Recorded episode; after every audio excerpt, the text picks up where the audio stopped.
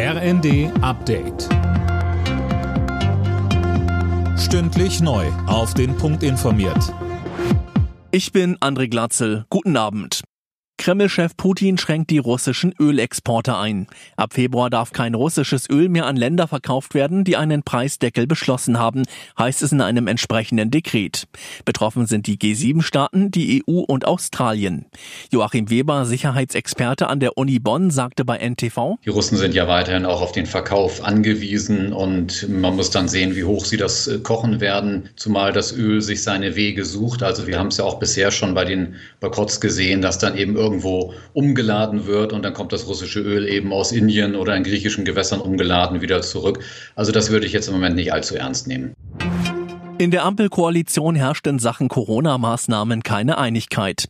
Nachdem mehrere Experten gesagt haben, dass die Pandemie vorbei ist, will FDP-Justizminister Buschmann die letzten Schutzmaßnahmen wie die Maskenpflicht in Fernzügen abschaffen. SPD und Grüne wollen erstmal abwarten.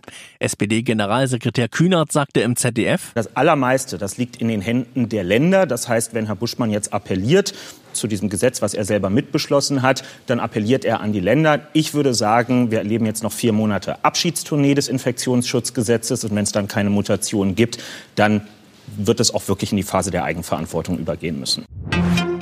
Die Ukraine hat eine internationale Friedenskonferenz vorgeschlagen, um über Chancen für ein Ende des Krieges zu beraten.